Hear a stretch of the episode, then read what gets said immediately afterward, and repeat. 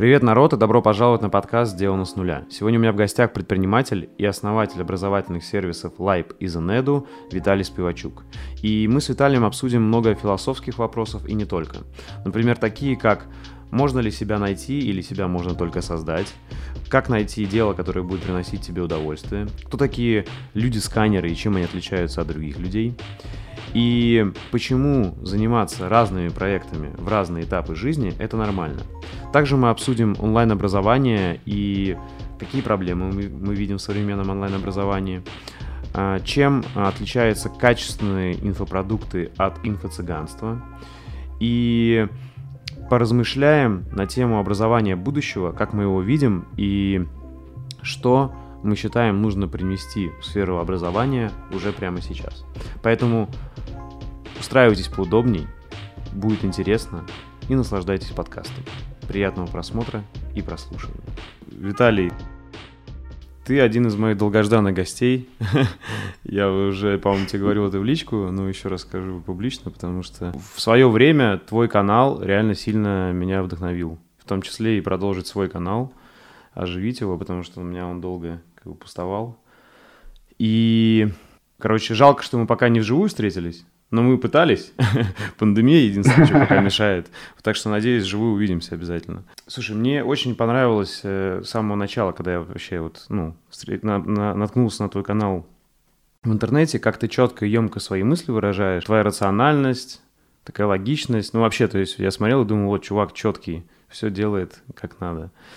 И больше всего меня, конечно, вдохновило, знаешь, твой, э, что у нас с тобой истории чем-то похожи именно бизнес-пути. Понятно, сейчас они уже не, не сильно похожи, но в то время я видел, что ты как раз продал свою компанию то есть у тебя было сначала веб-студия, все верно, да? Потом у тебя да. в этом в этом похожа наша история. Потом у тебя было, э, была компания, которая занимается обучением веб-разработки. Соответственно, я до сих пор этим занимаюсь. Love School — это моя основная компания. И потом ты ее продал, занялся сначала тоже онлайн-образованием, школой, грубо говоря, школой по онлайн-школам, это Live, верно? Можно так сказать? Угу. И, да, да, конечно. И сейчас, вот, как понимаю, этот, этот ты тоже завершаешь, э, этот бизнес хочешь продать, и полностью сконцентрирован последние несколько лет уже на Zenedu. Это твой проект по э, обучению в мессенджерах. Ну, то есть, э, чтобы, как LMS в мессенджерах, чтобы люди могли запускать свои курсы в Telegram. Все верно, да? Да, да, все верно. И Тут знаешь что, то есть я когда смотрел на тебя, вот так, еще тогда, вот, наверное, года три назад, там, 2000, или даже 2017 год, и смотрел и думал, блин, круто, чувак, знаешь, как будто все время на несколько шагов впереди. То есть, знаешь, ты как будто все время вот думал наперед уже. То есть я там еще, знаешь, только-только думаю, что о, круто, и осваиваюсь. То есть я последние, сколько уже, почти 10 лет э, занимаюсь онлайн-образованием, а ты все время, знаешь, как будто уже на следующий шаг приходил. То есть ты уже начал не просто заниматься онлайн-образованием, ты уже начал учить людей, как э, строить онлайн-школу, а теперь еще и делаешь сервис, который позволяет людям более комфортно обучать людей в мессенджерах. Вот, и, то есть, знаешь, что хотел первый вопрос такой спросить. А, то есть, получается, вся твоя деятельность, несмотря на то, что она предпринимательская, что точно объединяет, это образование. То есть можно сказать, что вот в этом ты точно, ну, я не знаю, во что ты больше веришь, там, нашел себя или сделал, но образование — это точно то, чем тебе хочется заниматься и не надоедает, верно? Сто процентов. И, в общем, знаешь, видно по всей твоей деятельности, что ты как бы не просто тебя там из стороны в сторону мотает, что ты типа там создаешь бизнес, продаешь и так далее. У тебя все-таки есть четкий вектор, он связан с онлайн-образованием. То есть, несмотря на то, что там ты какие-то бизнесы закрываешь или продаешь, все равно ты хочешь развиваться и, видно, двигаешься в эту сторону. Тогда вот первый такой философский вопрос. Э, как ты считаешь, вообще себя можно найти в чем-то? И вот, то есть ты реально пробовал, потому что до истории с онлайн-образованием у тебя же тоже много было и разных работ, и каких-то попыток бизнеса. Э, либо все-таки ты веришь больше в то, что себя можно создать, и в целом ты просто выбрал это направление и начал в нем развиваться.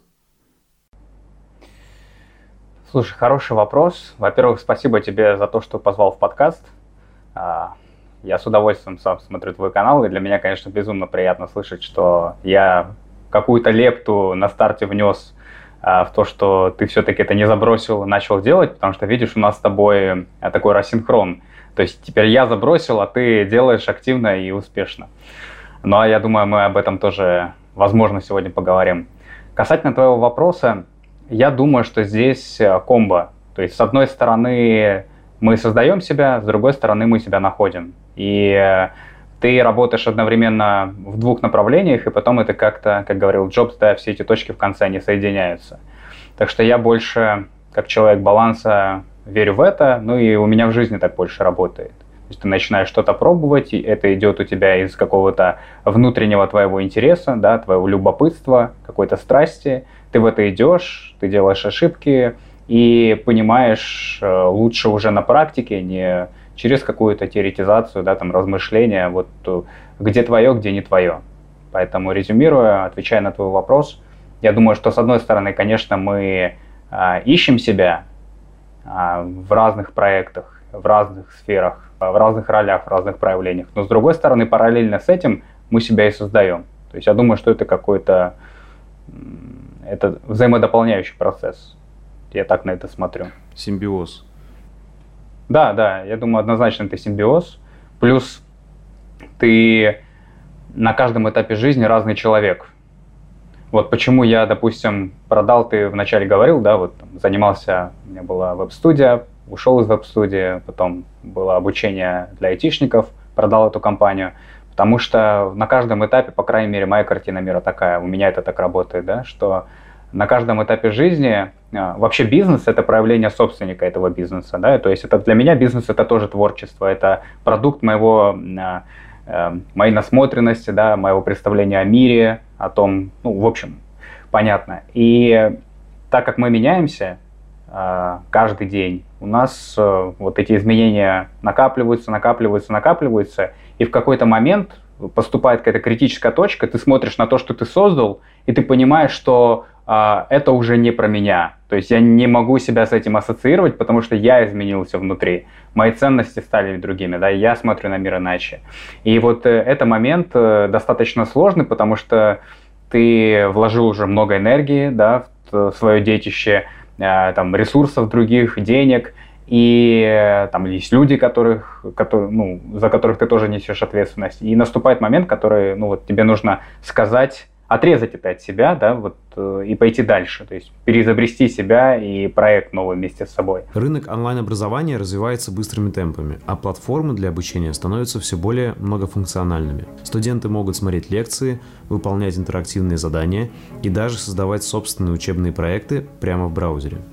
Облачные серверы Selectel – оптимальный вариант инфраструктуры для быстрорастущих проектов из сферы онлайн-образования. Благодаря гибкости такого решения клиенты могут не бояться роста нагрузки на их сервис. Облачные серверы позволяют быстро масштабироваться и адаптировать инфраструктуру под растущий трафик даже во время Олимпиад и других активностей. Конфигурацию облачного сервера можно быстро адаптировать под ваши задачи, даже если они требовательные, как, например, обучение нейросетей, 3D-моделирование и анализ больших данных. Студенты смогут упражняться в решении сложных задач, даже если им не хватает вычислительной мощности их домашнего компьютера. Инфраструктуру на серверах Selectel можно развернуть всего в пару кликов из панели управления. В этом помогут подробные инструкции и круглосуточная техподдержка. И что особенно важно, оплата сервиса происходит только за используемые ресурсы, так что можно не бояться риска переплат в периоды простоя. Узнайте больше об удобных сервисах Selectel для сферы онлайн-образования по ссылке в описании. А теперь дальше к подкасту. Слушай, я много на самом деле думал об этом, и у меня, если там посмотреть мои старые подкасты, было четкое, знаешь, такое мнение, что нет, себя найти нельзя, можно только создать. Mm-hmm. И сейчас вот уже там спустя там, не знаю, два года, когда я общаюсь с людьми, этот вопрос часто я задаю. Не знаю, там люди какие-то повлияли, с кем я общался, или в целом там, ну, типа, ну, за два года что-то изменилось. Сейчас я вот уже, да, не могу уверенно сказать, что ты себя создаешь, мне кажется, действительно это симбиоз, согласен с тобой, что. Вначале, просто я, знаешь, что думаю, э, специально себя искать не надо, надо просто как бы что-то пробовать, интересоваться чем-то, И ты можешь себе открыть то, что ты вообще не подозревал, что оказывается тебе интересно. Вот, вот, вот э, как бы вот это, знаешь, раньше я думал, что нет, ты должен четко выбрать, просто исследовать пути, а сейчас я понимаю, что действительно иногда ты можешь сам этого не знать, и вдруг тебе это интересно. Иногда бывает наоборот, ты был уверен, что это тебе интересно, начинаешь пробовать, и потом понимаешь, да не, вообще это не мое. То есть все-таки это такая штука, которая действительно какая-то симбиоз. Ты типа попробовал и уже потом должен с течением времени понять, твое, не твое. Слушай, но если э, дополнить тебя, то э, вот ты говоришь, что ты сначала думал, что это не про поиски себя, да, это вот только он ли про создание себя.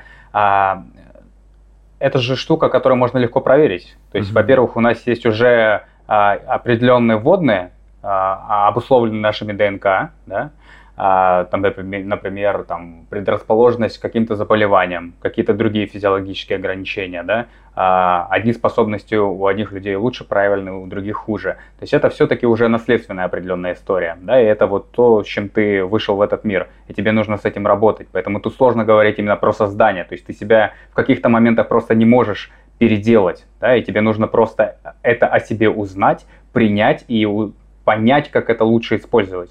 И в этом плане есть очень классное исследование. У института есть такой Галапа. Они, если я не ошибаюсь, последние лет 30 а, занимаются как раз-таки темой, а, проводят много опросов, у них есть тренинги на эту тему, а, таланты и сильные стороны людей.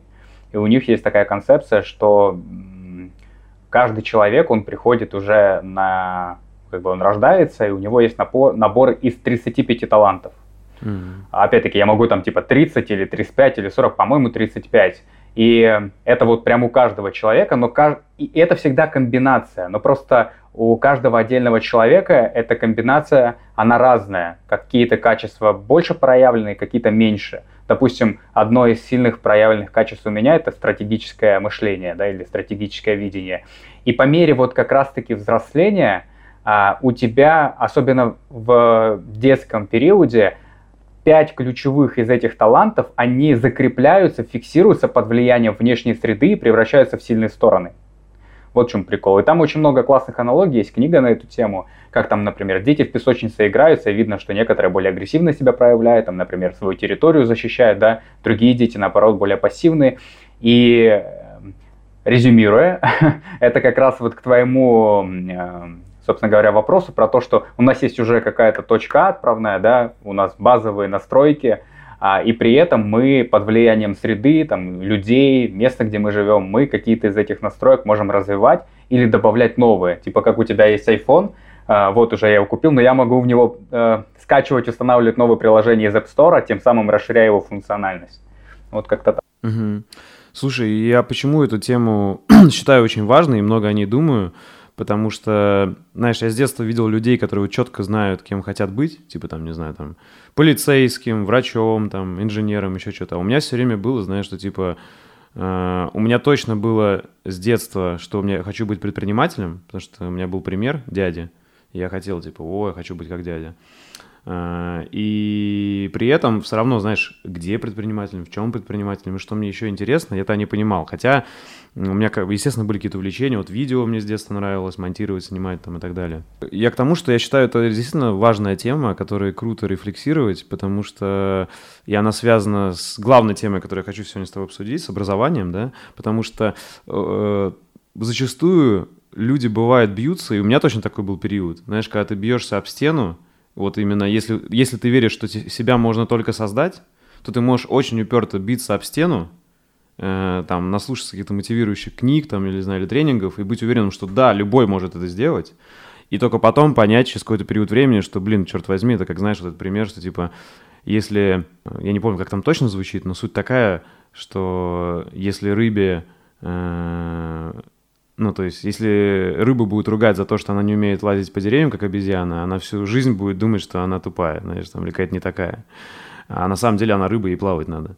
И вот это об этом, что все-таки надо, да, к себе прислушиваться, понимать, что у тебя откликается, что у тебя получается, чтобы идти и развиваться именно в том, в одном из этих 30-35 талантов, вот, о которых ты говоришь. Потому что ты можешь насмотреться на кого-то и попробовать развиваться в том, что на самом деле не твое. Может быть, тебя это мотивирует, может, тебя это вдохновляет, и круто это оставить как мотивацию вдохновения.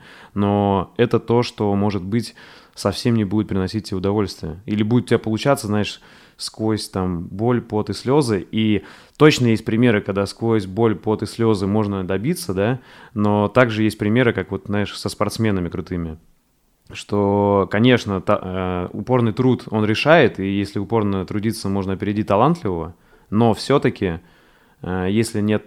Самые крутые спортсмены — это талант плюс упорство. Типа не будет таланта, ты можешь стать крутым средняком крутым вот четверочником, там, не знаю, там, знаешь, хорошистом, но отличником или гением вряд ли станешь. Интересно, вот у тебя было такое, что вот я просто тоже одно время был очень сильно увлечен программированием, а, и потом я просто понял, что все-таки я тоже где-то уперся, что вот я хороший там хорошист в программировании, но я видел людей, которые вот прям таланты в программировании, знаешь. И у меня интересно, что потом получалось, и сейчас до сих пор получается в нашей школе, что есть люди, кто уже круче меня гораздо в программировании, но они учились у нас, знаешь, то есть все-таки, что уметь обучать и самому быть программистом, две разные темы, и я много об этом думаю, знаешь, в каком плане? Это часто в каких-то фильмах э, об этом говорилось, что типа вот тот, кто умеет делать, он делает, а не учит. Знаешь, mm-hmm. да? И это все время, знаешь, так э, показывалось со стороны, типа, что, типа, тот, кто учит, тот, типа, хуже, знаешь, как будто так, как-то, ну, как-то с пренебрежением. А мне кажется, это нормальная тема, если ты понимаешь, что твое это учить, и у тебя это получается, и люди благодарны, то это же тоже призвание, это, наоборот, круто. Не у всех получается учить, знаешь, не все э, хорошие учителя. И, ну, вот мне лично со стороны кажется, у тебя точно есть талант в обучении, ты круто умеешь свои мысли доносить емко, обучать и вдохновлять, и ну, за, за собой, я не знаю, талант не талант, но я просто нахожу, что у меня тоже получается вот передавать знания и обучать. И как оказалось, знаешь, ты вот относишься к этому иногда, вот, ну, про себя говорю, как вот этот синдром самозванца, типа, да что в этом такого, любой может, а как оказалось, не любой. То есть, вот, знаешь, когда смотришь потом, уже пытаешься, когда и создаешь свою компанию там образовательную, и, и пытаешься найти других людей, кто умеет тоже преподавать, и оказалось, это не так легко. То есть есть много крутых, талантливых ребят, тех же программистов, кто умеет круто программировать, но они ужасно преподают и не умеют там вообще объяснять. А есть ребята, кто вот как-то совмещает, умеет и программировать, еще и объяснить может. И понятное дело, тут, мне кажется, главное не уходить никогда в теорию, потому что если ты станешь чисто теоретиком образования, то это превратится в вот такой, знаешь, классический университет скучный, где чувак преподает, а сам уже 10 лет сам этого не делал, знаешь, не пробовал. И он, там, уже технологии изменились, а он до сих пор... То есть, соответственно, мне кажется, тот, кто преподает, это все время такой баланс, ты должен и сам уметь там закатать рукава и поработать в этой профессии, кто это преподаешь.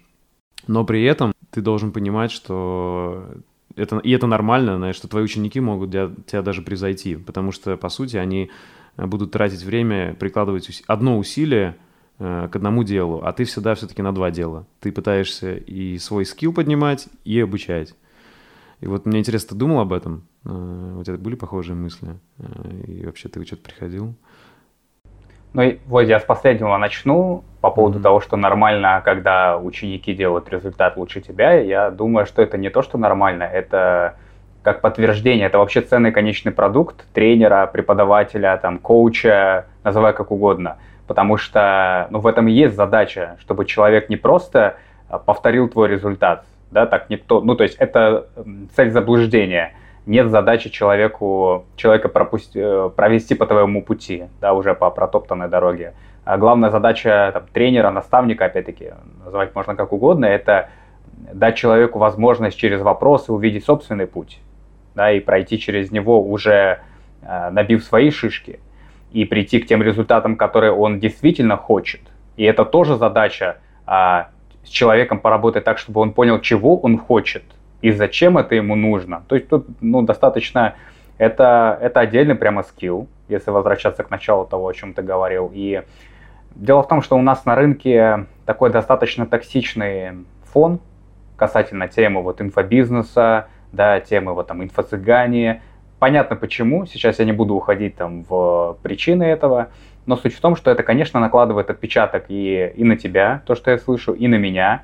Мне, конечно, не сильно, ну, я не мазохист, да, и здоровый человек, э, эм, психически здоровый человек, он не будет кайфовать от того, что вокруг куча хейта э, в той теме, в которой он работает, и в которой он старается делать свое дело хорошо.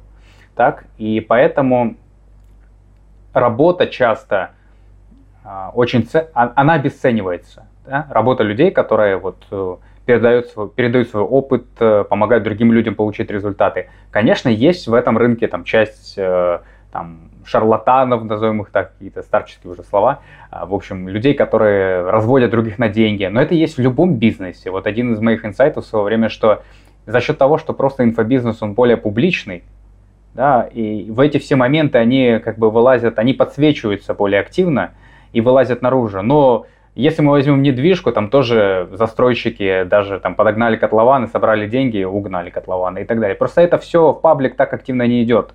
А везде есть э, люди, которые плохо свою работу делают, везде есть люди, которые обманывают других. То есть это люди. Тут важно понять, что бизнес это люди в первую очередь, да, а люди везде плюс-минус одинаковые. В чем моя мысль главная здесь, что, конечно, за счет того, что есть такое обесценивание, это не очень приятно, но при этом я считаю, что, конечно, это отдельный скилл. Это скилл, которым обладают, э, очевидно, не все люди. И э, то, о чем ты говоришь, называется играющий тренер. То есть, когда ты и делаешь, да, и параллельно ты еще передаешь тоже навык для того, чтобы поддерживать себя в тонусе. Мне это очень близко, и я тоже задумывался над этим. У меня были разные состояния, когда я думал, ну зачем это вообще все нужно. То есть, когда идет вот такое прям активно, знаешь, там, у меня не было никогда прям массового хейта какого-то, потому что я, в принципе, не делал какие-то проекты там на миллионы людей в плане, где я был главным экспертом да, я больше как я делал проект там, на полмиллиона человек, где я был продюсер, например, но это немного другая роль. И такого хейта не получал. Но, конечно, я это а, второстепенно ощущал на себе. Это вот то, что я бы хотел добавить. Касательно, просто много было вопросов. Я, я значит, я удерживаюсь от того, чтобы где-то заметки себе не делать. Наверное, третье, что я скажу, финальное, это по поводу...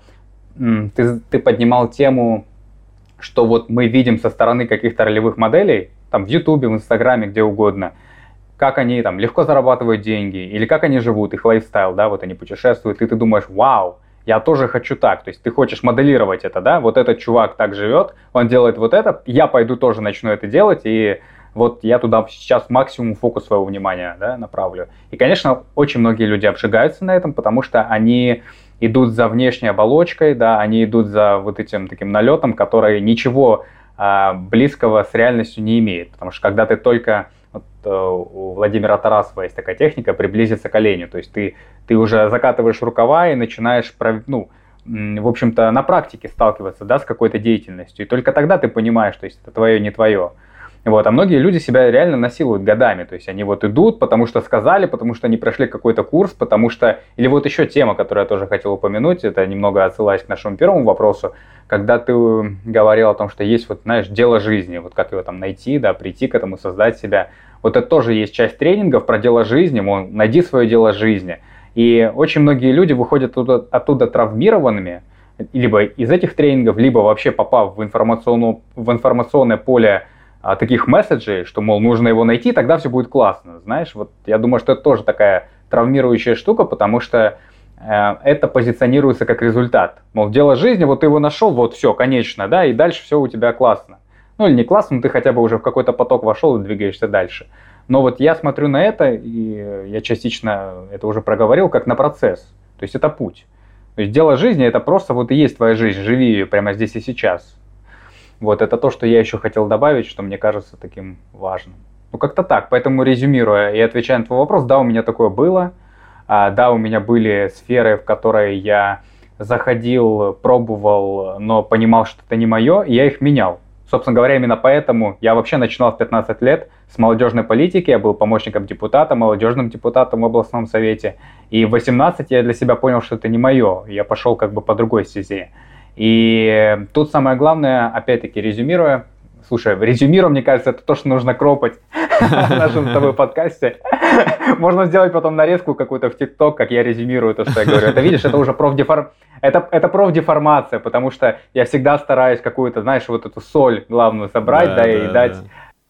Слушай, да, это круто. Я думаю, люди, кто слушает, понимают. И потом, я честно считаю, что в тебе это как раз ну, самое ценное для людей, вот кто еще тебя не знает, потому что ты умеешь э, сложные мысли емко говорить. Поэтому, ребят, слушайте.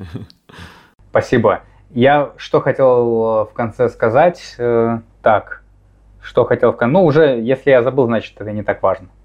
Окей, да. А, может, да, потом вспомнишь. А, что еще, знаешь, про вот играющего тренера? Вот прикинь, у меня точно такие же два слова были в голове, ты их озвучил. Вот играющий тренер, я точно так же это вижу.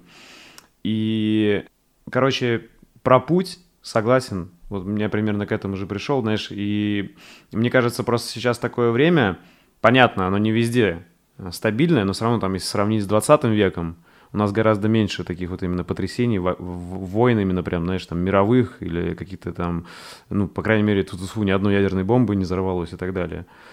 И из-за этого, ну, понятно, где-то там комфорт людей увеличился, не везде, конечно, далеко не везде, и проблем дофига, но суть такая, э, что э, действительно люди начали попадаться вот под этот миф, что типа найди себя, и все проблемы решатся. Но на самом деле, вот если как раз-таки посмотреть, поизучать историю, как раньше было там.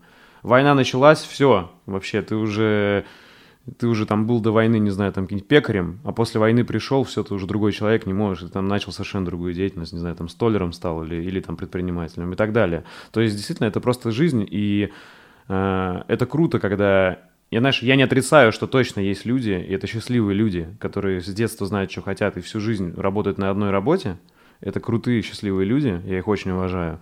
Но также нормально, если ты не знаешь, и если у тебя деятельность меняется. И вообще, знаешь, я пришел к тому, что это, возможно, просто отдельный путь, что ты вот такой странник, знаешь, путешественник по жизни, что в целом да. э, ты просто вот хочешь познать эту жизнь и пробуешь ее вот в разных проявлениях. Естественно, в каких-то нормальных. Не, не уходишь там в наркотические трипы, еще что-то. Хотя, может, и такие люди есть. Вот, а просто как бы познаешь жизнь таким путем и абсолютно нормально, знаешь, не знаю, там, что ты, может быть, вообще, к примеру, придешь там, как какой-нибудь мудрец там, и уйдешь в монастырь, не знаю, или еще что-нибудь. То есть все же по-разному живут, и э, как бы это нормально, что э, вот такие люди тоже есть какие-то, искатели истины, или не знаю, как это назвать. И, короче, люди с пытливым умом, которые хотят докопаться до сути. И я себя отчасти к таким отношу, и э, мне кажется, в тебе тоже это есть, знаешь, вот. То есть ты хочешь всегда до соли докопаться. И вот ты сам это озвучил сейчас, и это видно в тебе, это круто. Мне, мне это импонирует очень. Я хотел бы дополнить, что э, в тему того, что ты говоришь, что вообще, если это не вредит кому-то другому, то любые твои проявления это, это более чем нормально. Да? И есть отдельная категория, это мы опять возвращаемся там и к Галапу частично, и в целом там к разным абсолютно типологиям, которых куча, и в которые я тоже, это как в трип какой-то погрузился, и в процессе еще нахожусь, потому что я там и в свое время уходил в какие-то более эзотерические штуки. То есть я в целом не тот человек, который там верит в духов, э, приносит э, какие-то жертвы да, к алтарю и так далее. Но в целом мне просто любопытно изучать этот мир и проверять что-то в жизни, да, то есть работать не, не работает каким-то эмпирическим путем. Вот там дизайн человека, да, я пошел, посмотрел, попробовал, там, Sixteen Personalities, окей, там еще что-то. И из этого ты что-то вытягиваешь из себя, да, вот так оп, там в свою коробочку положил, вот это про меня, вот это не про меня. И твое представление о себе, оно все больше и больше кристаллизуется. То есть ты через это тоже все больше познаешь себя, и тебе из-за этого становится легче жить. А хотел я сказать то, что э, есть отдельный тип людей, сканеры. По-моему, Девора, я не помню автора книги, но напис... есть отдельная книга на эту тему, возможно, слышал. Вот есть тип людей, люди-сканеры. Это люди, которые а они не знают, что им нравится. И, и вернее так, им нравится много всего одновременно. Да, и вот, вот этот расфокус, он очень сильно, особенно когда вокруг тебя информационное пространство, где все вот с четким фокусом на чем-то работают, а людям свойственно сравнивать себя с другими людьми, и ты видишь, что у этого вот так и вот этого, вот так и вот этого вот так, а я не такой. Типа, что, э, как бы я broken, типа поломан, да, или, или что. Но на самом-то деле очень много людей, особенно сейчас, сканеров, которые межплатформенные, это я уже, у меня опять профдеформация, в общем, они меж-кросс э, профессионально направлены. Да, междисциплинарные. Дисциплинарные. Да, ты, ты, mm как бы на стыке разных абсолютно там технологий, знаний, да, направлений живешь, тебе много чего интересно, и на базе этого рождаются новые абсолютно профессии. И изобретаются новые профессии, это it's okay. Вот, поэтому да, я здесь себя полностью поддерживаю, что здесь важно, в общем, попасть в правильную информационную среду, здоровую, где тебя не будут обесценивать за то, что ты не такой, как часть твоего трайба, да, твоей стаи, где ты сейчас находишься, а, а тебе будут давать возможность не только проявлять себя, а еще и будут поддерживать тебя в твоих проявлениях. То есть не так, у меня такое было, ну, не так даже давно, когда часть моего окружения составляли люди, которые вот, они очень крутые в своих сферах, они большие профессионалы, то есть это уважаемые люди. Но при этом э, я чувствовал пассивное обесценивание того, что я отличаюсь от них, что я, например, там где-то могу проявляться по-другому, что я, допустим, не так сфокусирован на... Ну, я не так заземлен в каких-то моментах, да, я могу больше там какие бы примеры привести. Ну, ты понимаешь, в общем, главная суть в том, что я отличался, и я чувствовал такое пассивное обесценивание, что, мол, то, что чем ты занимаешься, ну, это там, знаешь, э, ты там видосы на YouTube снимаешь, ну, окей, там, поиграешь и перестанешь. Но я прям, mm-hmm. не так прям дословно, да, но я думаю, суть понятна. Да, и, конечно, суть очень ясна, важно да. это идентифицировать быстро, и таких людей э, не то чтобы тоже там в, отв... в конфронтацию входить, да, говорить, да нет, ты такой, то есть вот этот детский сад не устраивать, а просто понимать, что у тебя свой путь, у меня свой путь, и стараться подчищать свое инфопространство, свою среду на предмет таких людей, чтобы ну, себя проявлять корректно. Потому что, опять-таки, все имеет место быть в этом мире, если это не вредит другим. Вот я с такой установкой живу. Ты часто, это на самом деле интересно, по сути мы пришли к такой тотальной толерантности, мне интересно это обсудить, потому что мне, да. мне есть что тут покритиковать на самом деле, но это интересно, и вот чтобы закончить ту все-таки мысль, знаешь, что хотел сказать, что действительно, вот сейчас в рассуждении у меня это просто приходит, эм, что это круто, когда есть там вот булочник, столер, там еще кто-то, и это люди могут, знаешь, профессии, которые передаются, и ремесла, которые передаются там э, тысячелетиями, это круто их сохранять и развивать. Но откуда бы появился там программист, да, если бы, не знаю, там 50 лет назад там какие-то чуваки на стыке инженерии и там информатики не начали бы что-то новое пробовать, да, соответственно, появилась новая профессия, и это как раз люди были, кто на стыке чего-то пробовал. То же самое, и сейчас такое время, знаешь, когда так много всего, люди так могут подробиться на кучу разных подгрупп по интересам, что действительно появляется столько новых профессий, которым еще названия да. нету. Да. Но уже они есть. То есть, знаешь, как бы в целом вот эти вот даже там продюсеры онлайн-школы, все, что связано с онлайн-образованием, там столько новых профессий появилось, которые, ну, раньше их не было. И, по сути, это, да, это чуваки на стыке, ну, ребята на стыке вот IT, образования и часто видео, потому что обычно ты преподаешь через видео, да, онлайн. И, соответственно, вот как назвать человека, да, там какой-нибудь видеопреподаватель, там, понятно, уже есть там эти названия всякие разные, потому что уже и государство начало приходить к тому, что там, ну, из-за пандемии, да, что преподают онлайн. Там уже есть все эти названия, типа там IT-тьютер и так далее. Но вот мысль такая, что действительно никогда ты ничего нового не придумаешь.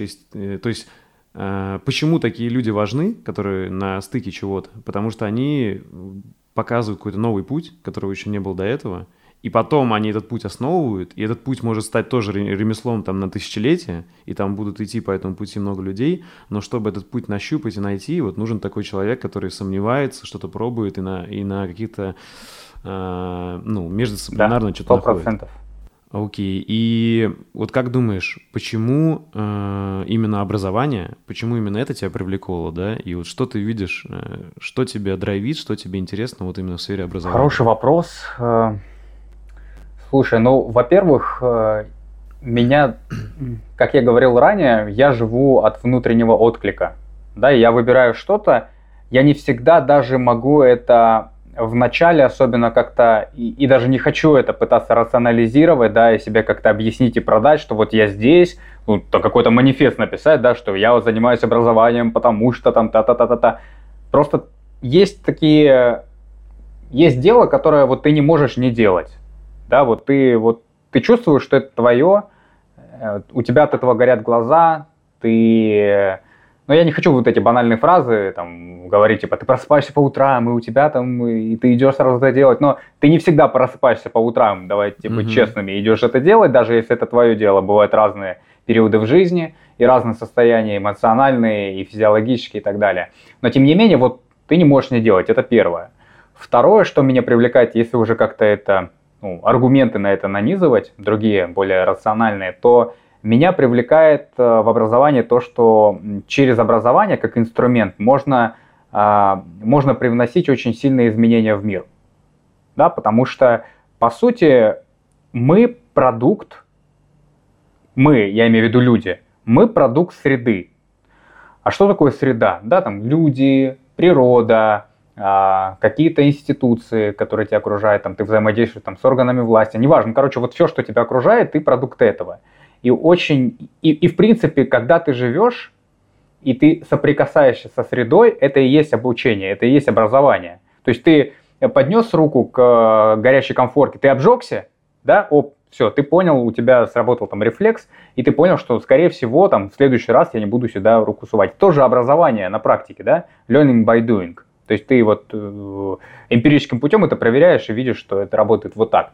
Поэтому э, это первая мысль. Вторая мысль, она как раз-таки связана с тем, что мне нравится, что я могу влиять на то, да, каким, э, в какой-то степени, да, все-таки какие результаты и какие трансформации будут получать люди в своей жизни. Вот в принципе это для меня была мотивация и пять лет назад, когда я только начинал там первые свои какие-то продукты записывать, меня вот сильно драйвит, когда я вижу, какой вклад, я опять-таки, я не переоцениваю свой вклад, я понимаю, что в практически всех случаях это заслуга, в первую очередь, конечно же, самого человека, но тем не менее, когда вот даже ты вначале сказал, что на какую-то там долю процента, да, вот то, что ты посмотрел мое видео, оно как-то сработало. И вот классно, когда ты являешься вкладом в других людей через разные инструменты.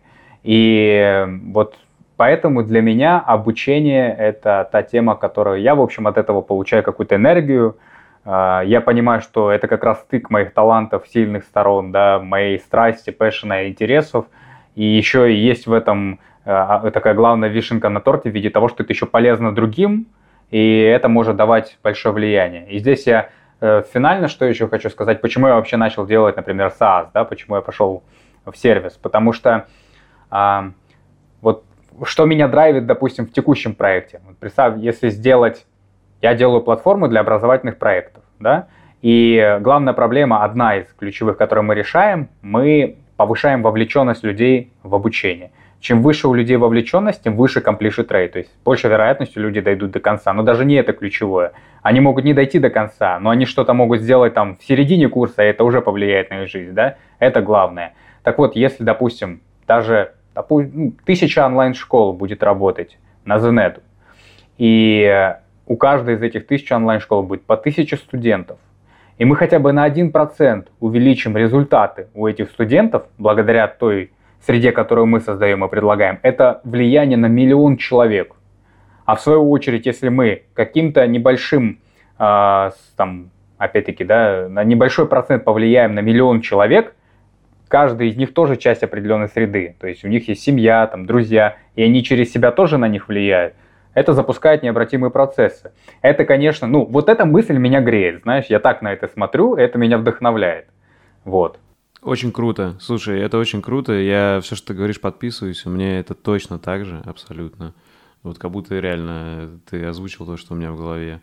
И насчет, э, знаешь, вот влияния, я все-таки понял действительно, что общаясь с разными людьми, там, и с режиссерами, там, и с врачами, и с предпринимателями, и с музыкантами, очень многое зависит вот реально от этого слова влияние, все эти люди, они хотят влиять, и зачастую, знаешь, у всех корень во многом действительно, ну, я стараюсь, на мой взгляд, людей положительных, ну, как бы, персонажей приглашать, да, и потому что, ну, мне самому таким хочется быть. Хочется, знаешь, в этом мире и так много говна, ну, это факт.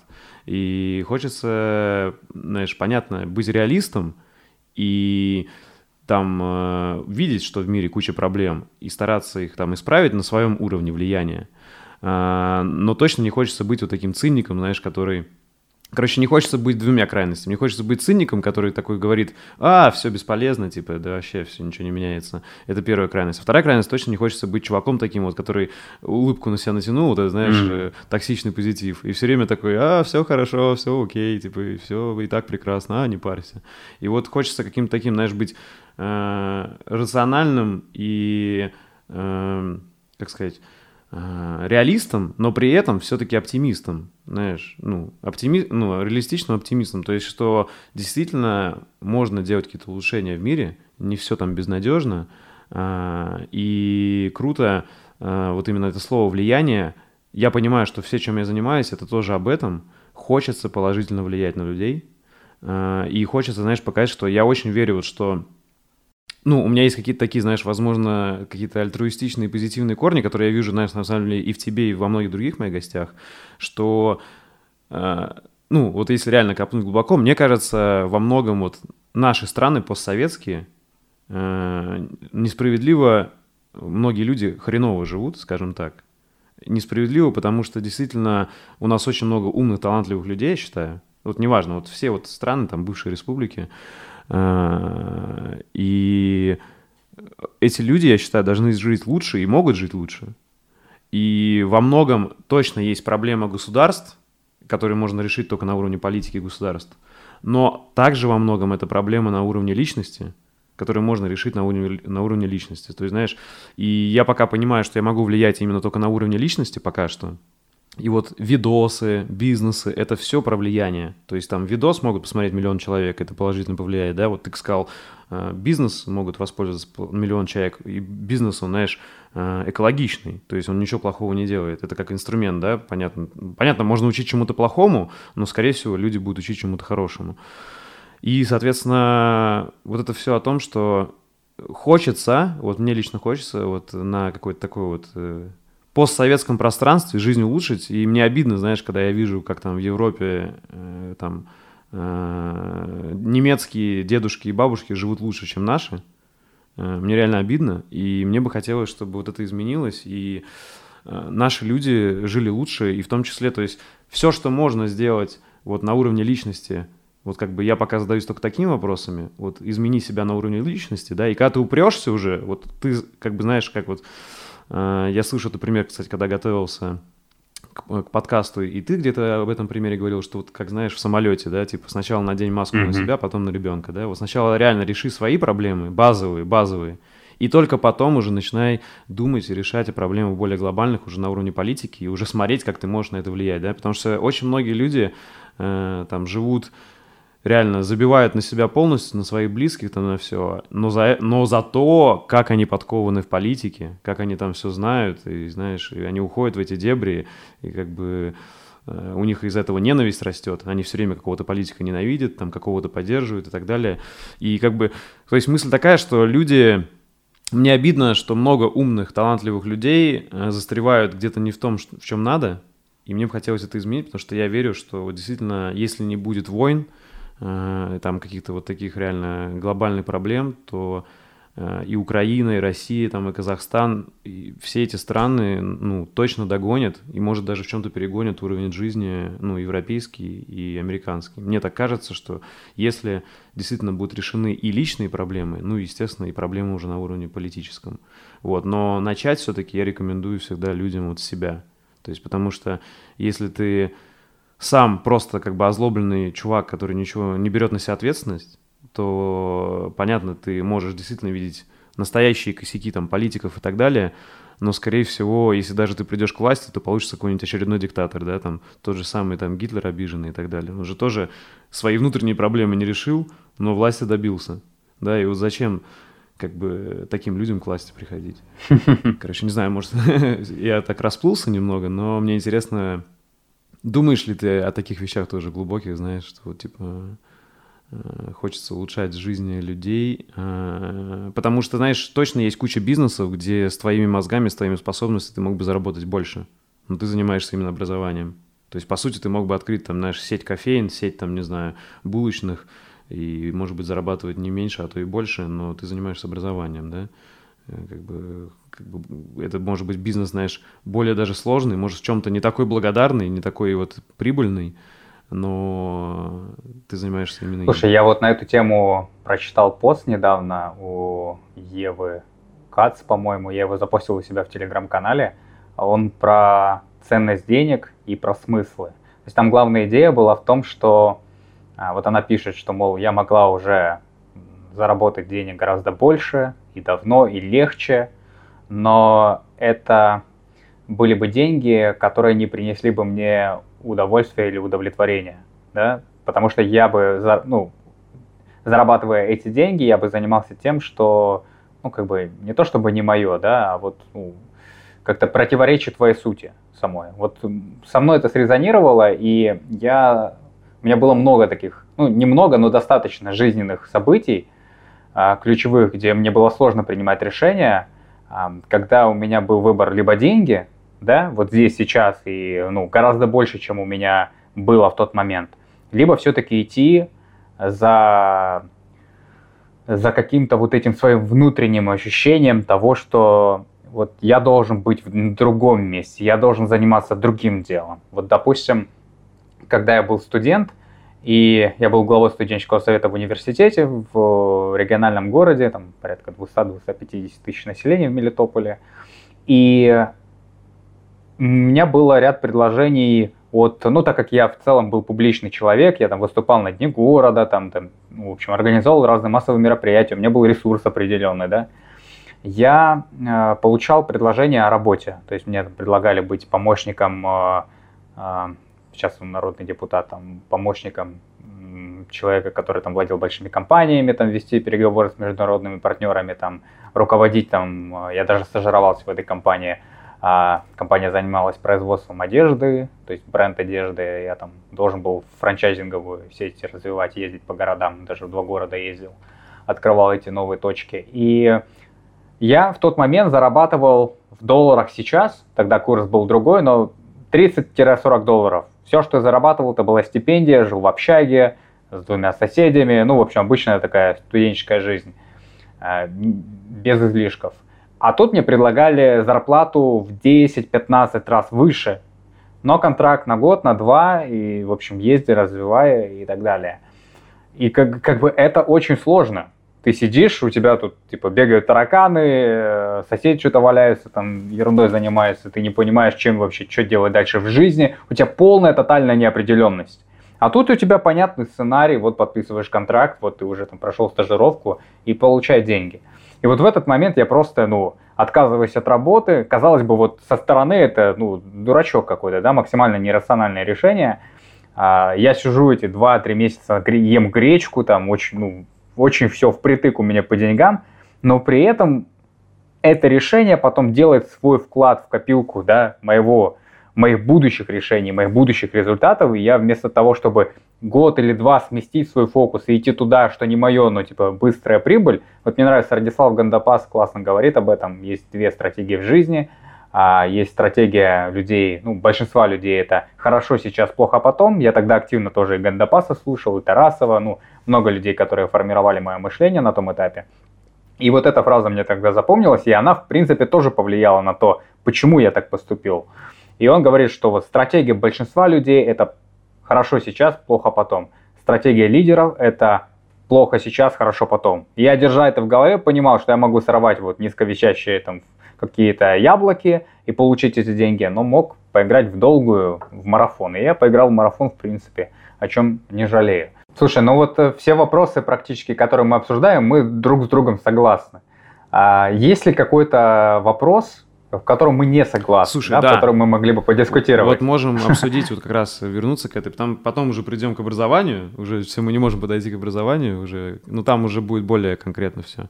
Тут мы сейчас, первая часть философская. Короче, э, вот то, что ты сказал насчет э, толерантности и насчет, вот знаешь, э, убирание людей лишних, э, получается, как, ну, их называют токсичных людей, да, из своей жизни.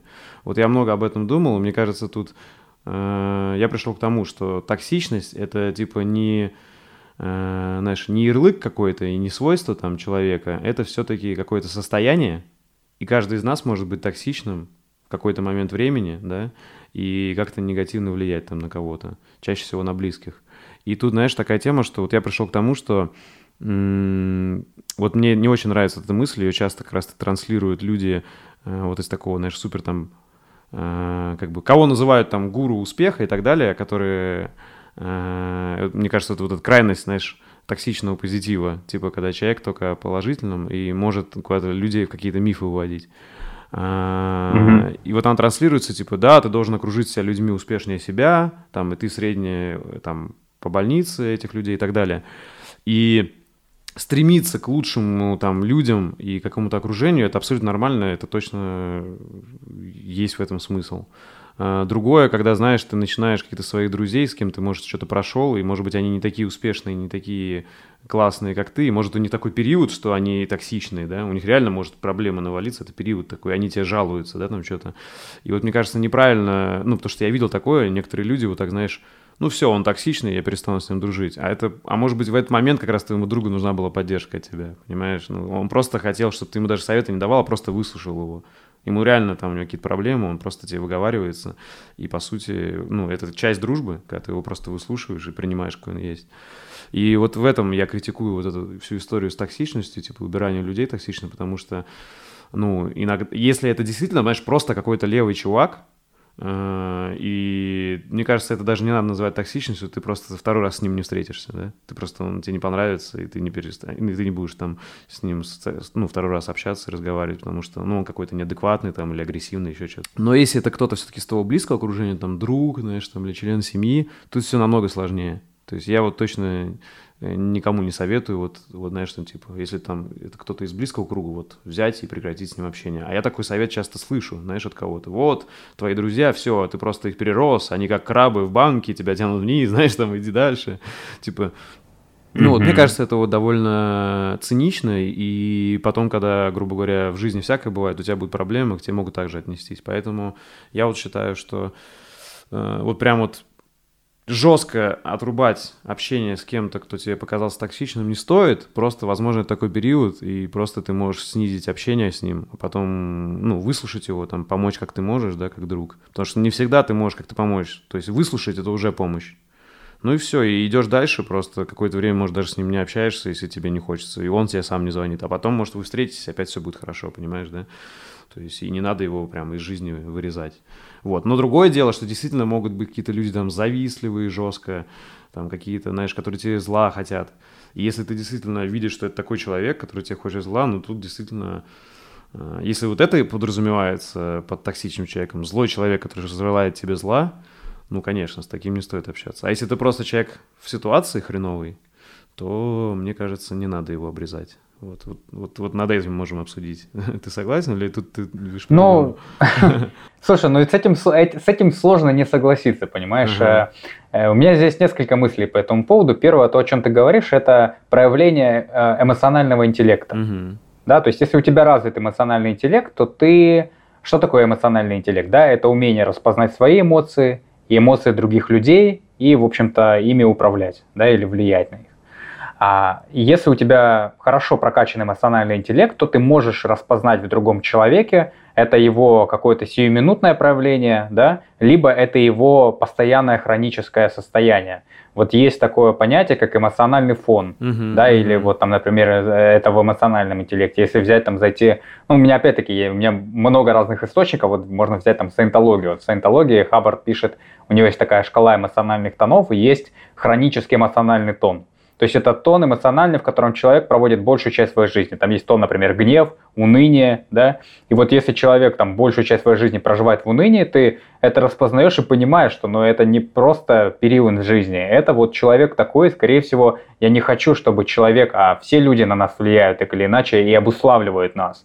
Я не хочу, чтобы часть уныния появлялась в моей жизни как постоянный какой-то лейтмотив, да. Поэтому я стараюсь все-таки окружать, ну, это с одной стороны. А с другой стороны, если у тебя хорошо прокачан, опять-таки, эмоциональный интеллект, ты понимаешь, что этот человек, как правило, ну, у него хронический там эмоциональный тон – это энтузиазм, но сейчас у него просто временные трудности, да, и он перешел в другой тон. Но вот эта способность э, выявить ключевой эмоциональный тон, хронический человек, это важно. И, конечно, если у тебя это не развито, не прокачано, то ты будешь делать ошибки, ты будешь уходить в крайности, ты можешь где-то рубить плеча. То есть э, советы, конечно, советами, но жизнь устроена немного сложнее, а еще сложнее устроены человеческие отношения, и это всегда полутона, это не черно-белое, типа плохой, хороший, да, это всегда, это разный.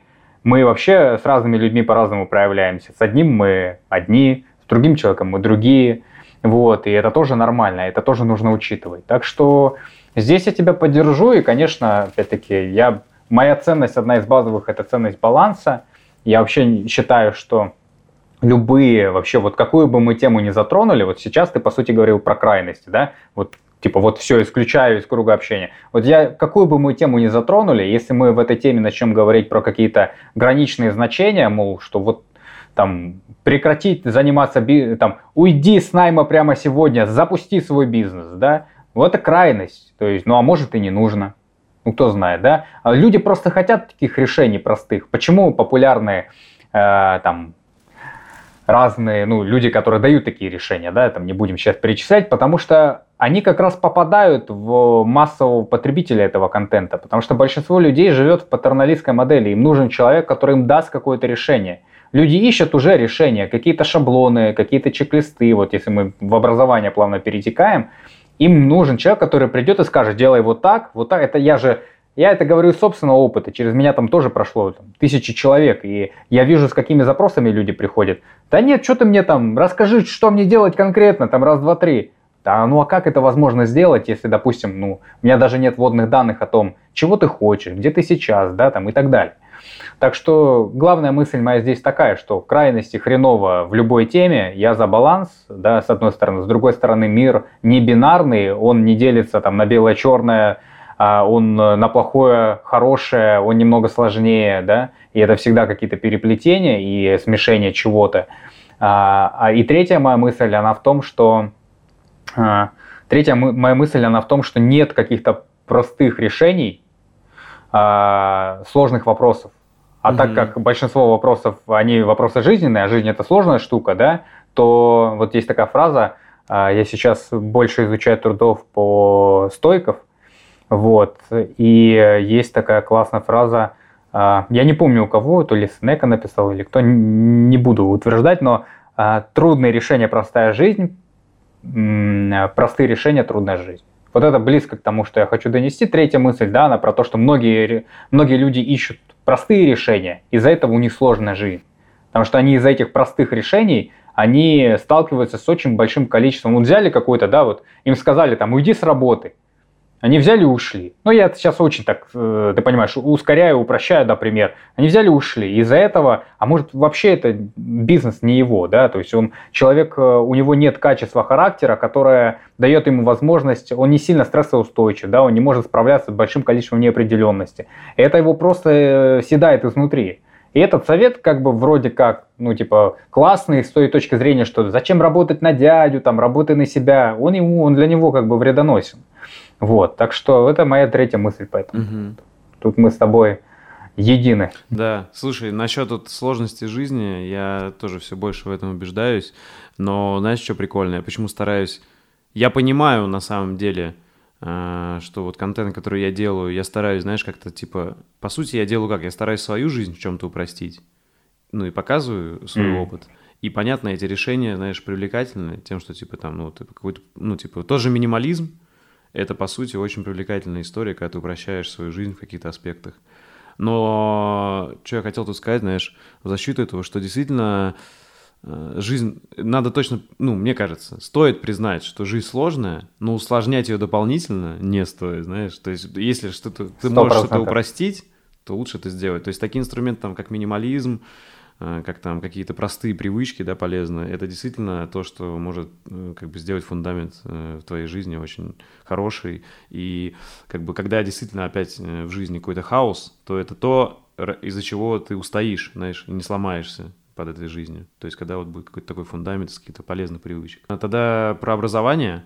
Как думаешь, вот сейчас хайп образования, он уже спал или он продолжается, вот когда все туда, сюда рын, ринулись на этот рынок, да, там, типа, все начали друга всему учить. Э, как ты считаешь, он спал, и сейчас мы уже можем порассуждать, к чему он привел, либо он еще идет?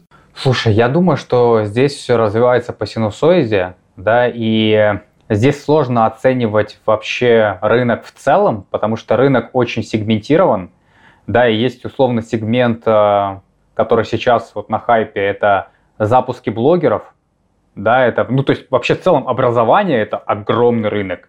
Там есть дошкольное образование, да, там есть образование там э, э, уже профессиональное для людей, которые закончили там э, какие-то вузы, есть обучение, ну, короче, есть много типов, да, есть там EdTech вообще, где ты делаешь какие-то технологические штуки. Поэтому тут важно определиться, о каком конкретном мы сегменте говорим, да, и что именно на хайпе.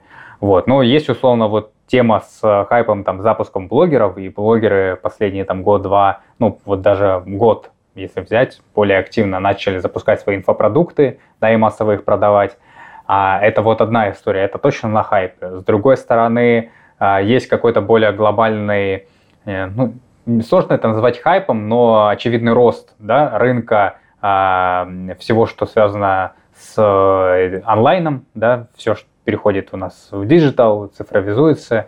Э, и, конечно, ковид как бы повлиял на это очень сильно, да, и вот очень много стартапов под это получили финансирование, и в целом как бы доля онлайна выросла. Это круто. Тогда, слушай, как ты считаешь, э, вот какие твои рекомендации, вот просто, допустим, для зрителей, для самого себя, если бы, вот когда ты сам выбираешь какие-то инфопродукты, курсы, как ты отличаешь э, инфо-цыгана от какого-то качественного инфопродукта и, ну, эксперта?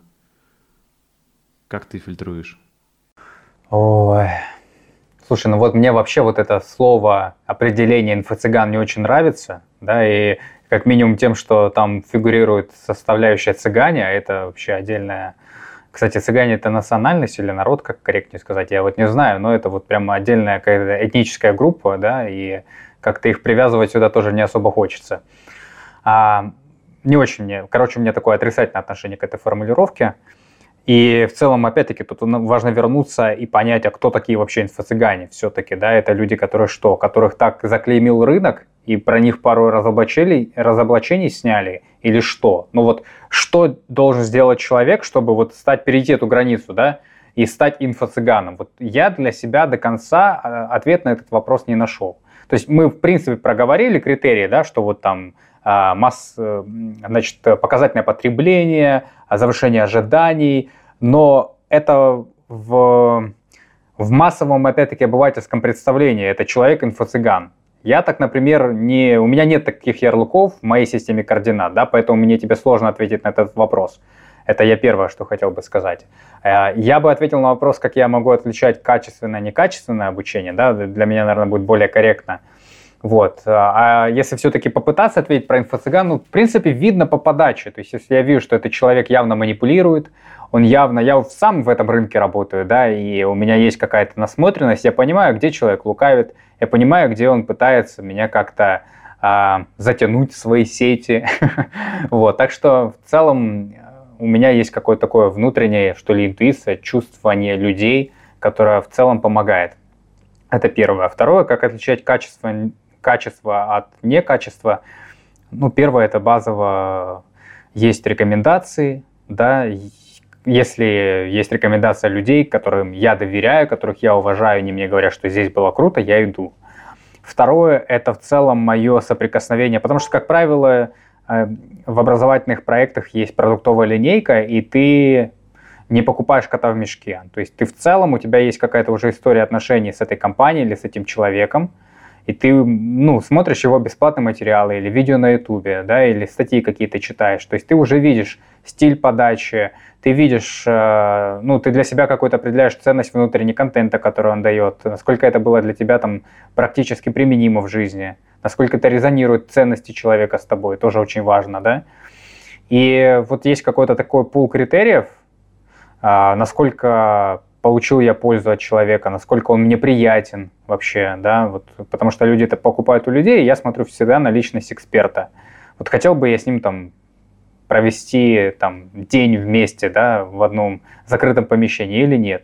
И это если взять какой-то, выделить один единственный простой критерий, то есть если я понимаю, что да, или можно по-другому сформулировать вопрос, хотел бы, ну, работал бы я под начальством этого человека, да, или в команде с этим человеком, видел бы я его сооснователем в своем проекте. Вот если да, то понятно, что это не всегда применимый вопрос. Иногда есть эксперты, которых ты не видишь, но ты учишься у них но, как правило, он работает. Да? То есть это про степень доверия и близости, э, как минимум ценностной близости к человеку. Если ответ да, то я иду учиться у этого человека, я точно у него чего-то почерпну. Я хотел ключевое, не ключевое, а в завершение сказать, что я нередко покупаю консультации, услуги людей, которые, и даже чаще так происходит, которые массовому зрителю или там, пользователю неизвестны, Да? Но они делают вот как раз какую-то свою бутиковую историю, пишут свой бутиковый блог, но который откликается у меня. И вот он откликается во многом, потому что он не массовый. Вот опять-таки, а, это... У кого я прочитал эту фразу? Тоже, по-моему, у кого-то из стоиков. Что если ты понятен всем, вот я точную формулировку не помню, но идея в том, что если ты понятен всем, есть вопросики. То есть настолько ли ты, да, насколько ли ты крут. Ну не то чтобы крут, но вот понимаешь, да, о чем я говорю, что если ты понятен всем, это, это больше минус, чем плюс. Угу. Вот, и меня всегда какие-то э, выбор толпы меня всегда смущал во многих, во многих аспектах жизни. И вот э, это же касается и онлайн-обучения. То есть если прям толпа, масса, вот всем прям все туда идут и говорят, как там круто, меня это будет больше, это у меня больше вызовет вопросов, чем уверенности в том, что мне тоже нужно туда пойти. Скорее нет, чем да. Вот. А, поэтому какие-то такие у меня внутренние критерии. Как ты считаешь, какая-то грамотная профориентация на раннем этапе вообще, может даже детских садов и школ, э, начальных классов, может улучшить ситуацию, вот как раз-таки взаимопонимание, и в принципе ложится это вот на ту тему, которую мы с тобой обсудили, что надо вот больше предметов, грубо говоря, о жизни – вот она изменит ситуацию к лучшему, какая-то грамотная профориентация. Потому что, знаешь, профориентация типа есть, но наверняка у тебя и у меня вот в школах то, что было, это ерунда. Типа ты какой-то тест проходишь, и вообще я даже не помню, что за тест и кто я там по этому тесту был. Но это имитация. Э, как считаешь, профориентация, да, нужна какая-то? Э, и как ты ее видишь, если нужна? Слушай, ну да, тут уже твой вопрос подразумевает ответ, что она нужна, однозначно, я с этим полностью согласен. Uh-huh, uh-huh. А в целом это как раз-таки основа того, о чем я говорил раньше, потому что без... Ну что такое профориентация, давай раскроем, да, это а, вот как я это себе понимаю, для себя понимаю, это а, когда ты понимаешь, чего ты хочешь. Если очень просто сформулировать. Я знаю, чего, я, я знаю, чем я хочу заниматься. Вот что такое профориентация. Тебе дают возможность понять, вот э, что твое, а что не твое. Если очень простым языком. Соответственно, если мы даем такое определение и задаем себе вопрос, вот э, будет лучше, если я на раннем этапе узнаю, что мое, что не мое, или нет? Ну, наверное, да. То есть, да, тут какой-то уже здравый смысл включается, ты начинаешь распутывать этот клубок. И мне очень нравится в этом плане, как построена финская модель обучения. То есть финны сейчас у них э, ну, это лучшие, наверное, кейсы по тому, как они реформируют и школу, и, ну, школу в основном, вот, и в целом систему образования. А, а, и они это делают не только на уровне, знаешь, там, типа, как у нас, это тоже, ну, это так, такая но это такая мастурбация, блин, типа, давайте сделаем 10 классов, давайте сделаем 11 классов, давайте сделаем 12 классов. Ну, come on, ребят, ну, то есть от того, что вы добавите один класс, ну, то есть это такое ощущение, что там сидят какие-то, ну, полные идиоты, которые, ну, не понимают каких-то вообще базовых основ. Да, они добавляют просто классы, или убирают класс, или добавляют предмет, или убирают предмет. Но э, проблему невозможно решить на том уровне, на котором она была создана. Да? И вот финны это понимают. И они, например, начинают даже не, не то, чтобы там код добавить или убрать, или там предмет добавить и убрать. А, и, и, и, извини, Виталий, слушай, я добавлю, чтобы проблему озвучить, ты скажи, такая или нет. Проблема-то в том, что текущие э, в большинстве мира школы были созданы когда? В первую промышленную да. революцию, когда надо было крестьян переучить на рабочих да. И в этом проблема, что мы до сих пор уже почти 100 с фигом лет учимся по системе, где нас учат работников завода. А работников завода уже столько не нужно. Уже четвертая промышленная революция, где роботы на заводах 100%. работают. Вот в этом да, проблема. Да, сто процентов. Да, мир, мир... Да, извини, что перебил, я просто хотел обозначить, чтобы для людей понятнее было. Да, продолжай. Мир изменился, но система не успела адаптироваться под те изменения и продолжает меняться с невероятной скоростью, система не поспевает. И вот, например, что мне нравится, что сделали финны, они начали в том числе с дизайна среды. И у них, допустим, нет классических привычных парт, как у нас. У них ребята могут сидеть в классе там на каких-то а, мягких креслах, то есть они сами определяют зоны, где они находятся. А, там а, круглые помещения, очень много а, пустого пространства, окна в пол. Ну, то есть там даже на уровне среды все спроектировано таким образом, чтобы людей, на, ну, то есть развивать креативность, да, нацелить э, ребятам на командную какую-то работу, а не просто сидение, да, вот так за парты, поднятие руки, ну, то есть вот эта армия, ну, это, это опять-таки, в каком году мы живем? Поэтому я для себя, например, формулировал уже достаточно давно, что мои дети в школу не пойдут. Но когда я говорю школу, я имею в виду классическую школу. Mm-hmm. То есть однозначно, потому что ну, я не хочу травмировать своих детей, я не хочу, чтобы они тратили свои э, э, важные ключевые годы жизни, где как раз-таки формируется основа их как бы будущего, да, их личности, их характера, на вот такую профанацию. Что я хотел здесь сказать, что по поводу профориентации, что, конечно, чем раньше это начнется вестись, работать, тем лучше. И опять-таки опыт финнов показывает, что а, а у них вообще программа строится, дизайнится под тебя. То есть ты можешь сам выбирать, а, у них...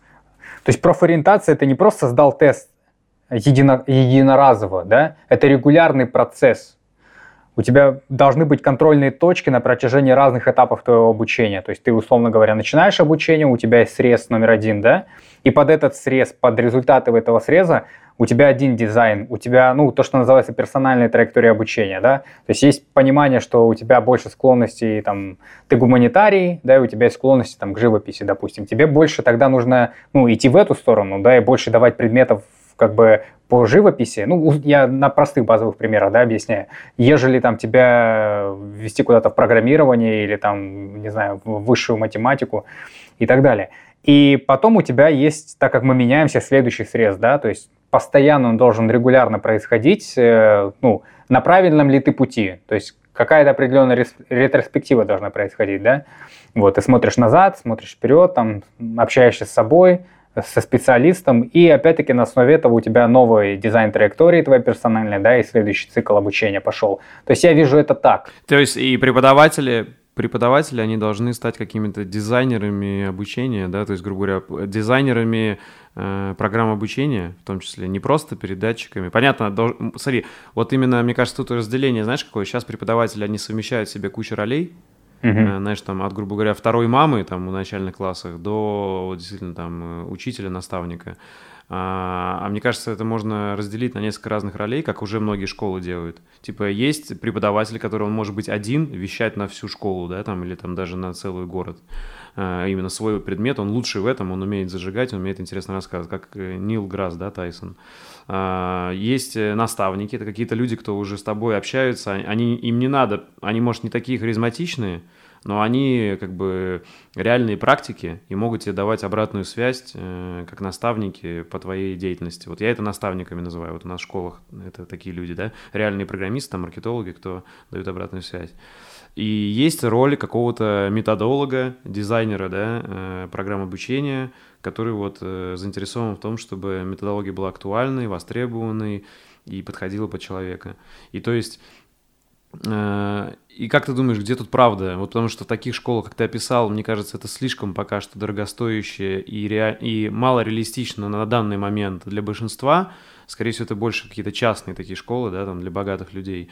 А для, ну, но что уже можно улучшить для большинства, это внедрить хотя бы такую модель онлайн-школ в обычные школы где пусть будет как бы, пусть ребята, допустим, на экране смотрят лекцию, могут даже дома посмотреть, могут даже посмотреть, пока идут в школу, там, не знаю, едут в трамвае, да, а в сам предмет уже должен быть, когда ты пришел в школу, ты должен не сидеть, а что-то делать. Сто процентов. Либо общаться, либо 100%. решать задачки. И это не обязательно, что, типа, знаешь, откуда рождаются всякие вот загоны, комплексы, что, типа, один вышел, на него весь фокус, он там очкует, стоит, трясется, а все на него смотрят, да? А пусть все могут все могут общаться, все могут стоять, все могут писать. И тут, соответственно, это вот какая-то модель, как в детских садах, да, которые потом забываются в школах. То есть где идет какие-то вот именно коммуникации целым коллективом, а не просто как бы Э, все сидят, молчат на кого-то. То есть, смотри, ну как думаешь, давай попробуем посмотреть на это критично, эту модель, вот как раз найти тот баланс, да, какой-то, вот, что есть вот одна крайность, это как сейчас сделано, где выращивают как бы работников э, заводов, другая крайность, где супер все свободно, да, и там ребенок сам под себя все убирает. Мне кажется, все-таки тоже где-то правда посередине, потому что ребенок может многое чего не понимать и не знать, и уйти тоже не туда и запутаться. Я думаю, такое тоже возможно, да, он что-то может не, не так выбрать, не так понять. Это как, знаешь, мне кажется, вот это если успеем отдельно обсудить, вот это вот, мне кажется, нездоровая часть толерантности, где там детям уже с детства разрешают в некоторых скандинавских странах выбрать, какого у него пол, кем он там себя ощущает, мальчиком или девочкой. Мне кажется, это уже вот, вот та другая крайность неадекватная. А, вот как ты видишь все-таки более реалистичные, где а, вот что бы ты сейчас вот прям в школах сделал, вот наших там украинских, русских, Как вот, давай попробуем описать идеальную школу. Слушай, ну, несколько тут комментариев. Первое, я бы еще добавил роль как минимум фасилитатора, mm-hmm. то есть человека, который как раз-таки э, объединяет людей в команды, да, задает определенный ритм, э, ну, в общем, создает атмосферу и э, настраивает людей на работу. Вот, это тоже очень важная роль. Касательно второго момента а, того, что все-таки должен быть баланс, и ребенок не все должен выбирать, а здесь не идет речь о том, что ребенок сам все выбирает. Тут речь идет о том, что просто ребенка слушают, слышат, и под это угу. ему дают, дают решение. Я больше про это. Это второй момент. Третий момент. А по поводу того, ты говорил, какое будущее, там частично затрагивал момент, все-таки преподаватели, ну, их роль изменится. Я вообще считаю, что просто преподавателей не будет.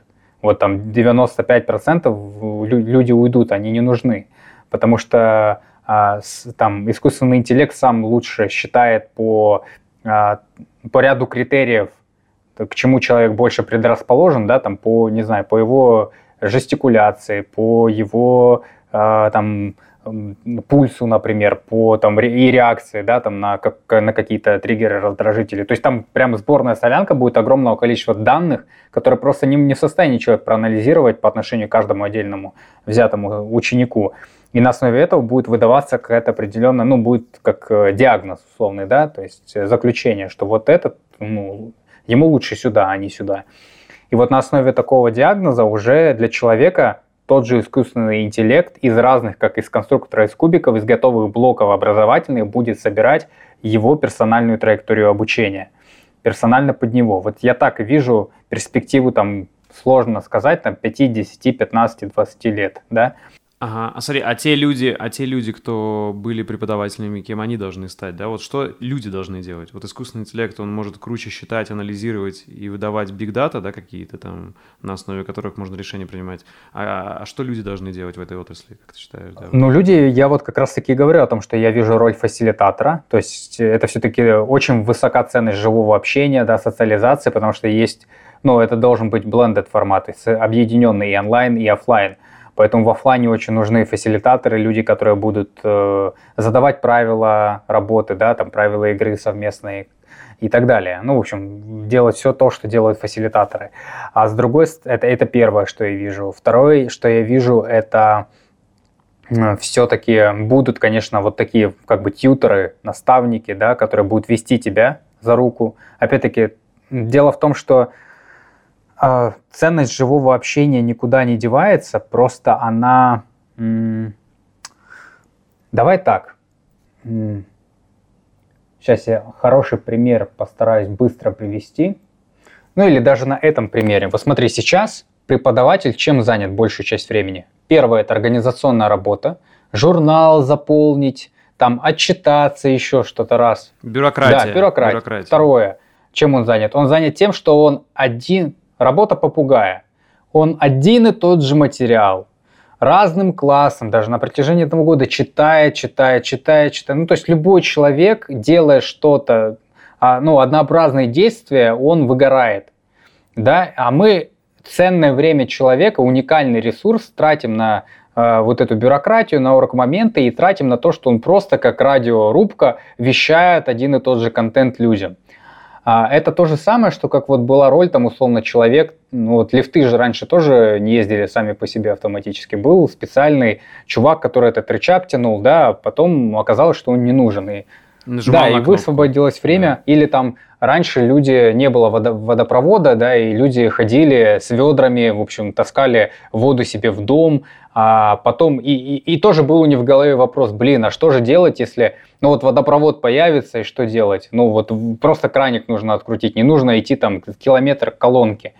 Ну, высвобождается время на более креативную и ценную работу. Вот у преподавателя получится так же. То есть теперь вместо того, чтобы one-to-many сидеть и вещать на весь класс, да, а, мол, ребята, а, вот один, короче, один и тот же материал, они эту функцию делегируют, например, там, видео на ютубе или каком, ну, короче, видео на образовательной платформе, которое записали там где-то централизованно, стоп профессионалами, а на местах уже лично каждый человек, он не одно и то же тараторит, а он персонально с каждым, то есть он ведет, например, дневник по каждому да, ученику, он понимает, у кого какие там ценности, запросы, желания, э, там, особенности, и он, исходя из этого, под него уже как-то подойдет, видит, что грустно, да, там как-то подбодрит. То есть это вот уже такая персональная человеческая работа. Вот то, что делают ютеры, там, э, менторы, да, наставники, можно по-разному эту роль называть. Но вот резюмируя, я вижу, что роль преподавателя, она станет более такой поддерживающей, да, больше будет э, в этом как раз-таки живого человеческого one-to-one контакта, а не one-to-many контакта. Вот, так что это очень классно, я считаю. Даже вот в работе последнее, что скажу, в онлайн-школы, как я строю работу, все лекции ключевые, там, теория в записи, а живая работа, разборы, Q&A-сессии, это все live-формат всегда.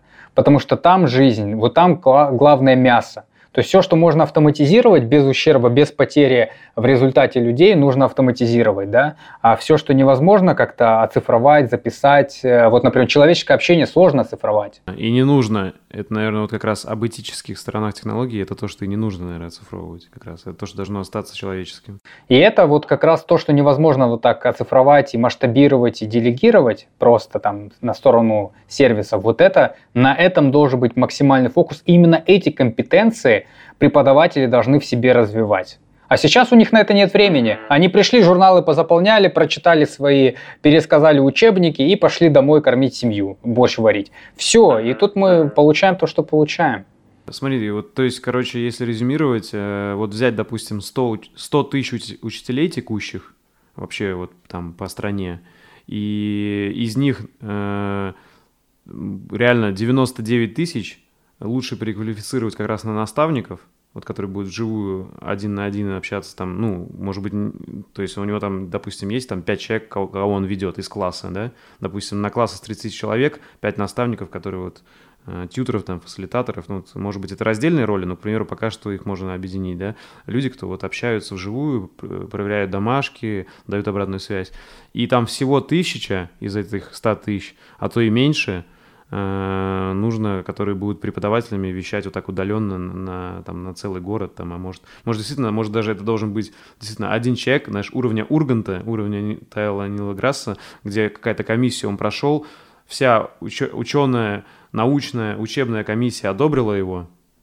знаешь, как президента выбрали, вот на этот год ты преподаешь физику, там, э, а ты биологию, да, там на следующий год новые выборы сейчас сменили. И вот он действительно один, он не издает один учебник, как сейчас, э, который там на всю школу, да, идет, ой, в смысле, на всю страну идет, а он издает учебные материалы, которые можно смотреть, он заменяет учителей на целый год, да. А вот все остальные, они уже вживую общаются и как раз человеческую работу делают. Да. Круто. Мне тоже прям, знаешь, эта картинка вырисовывается, я в нее очень верю. Слушай, Виталий, у нас уже, да, формат. Э, мы, мы преодолели все ограничения формата, уже пишем много, но я еще понимаю, что мы только-только разогнались, и тем еще очень много интересно, которые обсудить про образование. И я предлагаю как, пусть ребята, вот все зрители, отпишитесь, как вам, если вам интересно, то мы запишем вторую часть, если у Виталия будет время, то я думаю, еще есть что обсудить. Я всегда рад, поэтому включаюсь, вписываюсь в любой марафон, любой длительности. У меня вообще у меня сегодня день получился, что ты понимал, я проснулся близко к началу нашей записи. Я-то в Таиланде, у нас разные часовые ага. пояса. Я проснулся, я принял душ, э, поставил здесь, в общем, камеры, и у меня светло за окном. Я же за, зашторил все, сделал полный блокаут, чтобы свет не мешал. И у меня уже 7 а, вечера. То есть я сейчас закончу писать, открою шторы, у меня уже день закончился, у меня уже ночь на дворе. У меня получился прям такой день с Николаем Чернобаевым. Ой, ну блин, ну надеюсь, это не худший день в твоей жизни. Э, он, он, он в рейтинге близится точно к, к топу, так что. Круто, блин, приятно. Слушай, ну тогда у меня последний классический вопрос. Э, где ребятам, кто о тебе не знал, следить за тобой э, лучше всего? Сейчас? Сейчас э, лучше всего это Инстаграм и Телеграм-канал. Вот угу. два, я бы сказал, два места. Супер. И тогда коротенький, супер последний вопрос, потому что мы не успели это обсудить. Э, есть ли возможность, что ты оживишь свой YouTube? Потому что я бы очень хотел. Она не то, что есть, это точно произойдет. Я просто сторонник того, что вот я частично уже об этом сегодня говорил, да, что очень важно делать из внутреннего отклика. Это первый, вот у меня был такой поинт. И второй поинт, который я сегодня затрагивал, это то, что это то, что мы меняемся, да, и вот тот контент, который я делал тогда на Ютубе, он э, его делал другой я, если можно так сказать, да, вот исходя из моих тогда представлений там о себе, о мире. И мне нужно было время, вот тоже говорится, да, есть время собирать камни, есть время разбрасывать камни. Вот у меня было время собирать камни. То есть я чувствовал просто внутри, что мне нужно взять паузу, разобраться с тем, вообще, куда я иду, что я. То есть у меня, я в тот момент, у меня были кризисы, да, я там продал компанию, я не понимал, куда, вот ты говорил, да, со стороны, что ты там вот прям идешь и понимаешь, не всегда понимаешь, да, то есть я живой человек, и где-то я просто ну, запутался и был в тотальной неопределенности, и мне нужно было решать какие-то вопросы, связанные с этим. Это требует энергии, и я просто выбирал путь того, чтобы эти вопросы решить, да, все-таки ответить себе на вопрос, зачем я буду это делать дальше, и тогда уже возвращаться. Вот. И вообще в целом не хочется это, знаешь, воспринимать как возвращение, как будто это вот что-то такое, как будто это такой big day, как будто это вот э, прям событие. Я к этому хочу относиться больше как просто, ну, я вот я решил продолжить. Вот хочется легче к этому относиться тоже, чтобы снизить градус ожиданий, чтобы это тоже проще психологически, ты понимаешь, о чем я говорю, было начать делать. Вот так что я это для себя формулирую так, что не, вер... не прям не вернуться, а просто продолжить это делать, но продолжить уже с новым видением и себя, и того, что я хочу транслировать людям, вот, э, зачем я это хочу транслировать, вот как-то так. Круто. Так круто. что точно, точно, точно будет. Тогда прикладываем не только Инстаграм и Телеграм, но и YouTube. Пусть уже люди ждут. Спасибо, спасибо, спасибо большое. тогда спасибо тебе, что уделил время, и мне было очень интересно. Надеюсь, тебе тоже. И, короче, до скорой встречи. Продолжим. Либо сами созвонимся, либо подкаст, если людям захотят вторую часть. Вот. Взаимно. Спасибо, что позвал. Все, да. Счастливо. Уже хорошего вечера. Да, взаимно. Все, покеда. Спасибо за внимание. Если вам понравился выпуск и вы хотите внести свой вклад в продвижение подкаста, то, пожалуйста, поделитесь им с друзьями, оставьте отзыв в комментариях и нажмите колокольчик на YouTube-канале. Также вы можете поддержать подкаст, став моим патроном по ссылке patreon.com чернобаев и получить полные версии подкастов, секретные подкасты с ответами на ваши вопросы и доступ в закрытый чат единомышленников. Всем спасибо и всего доброго.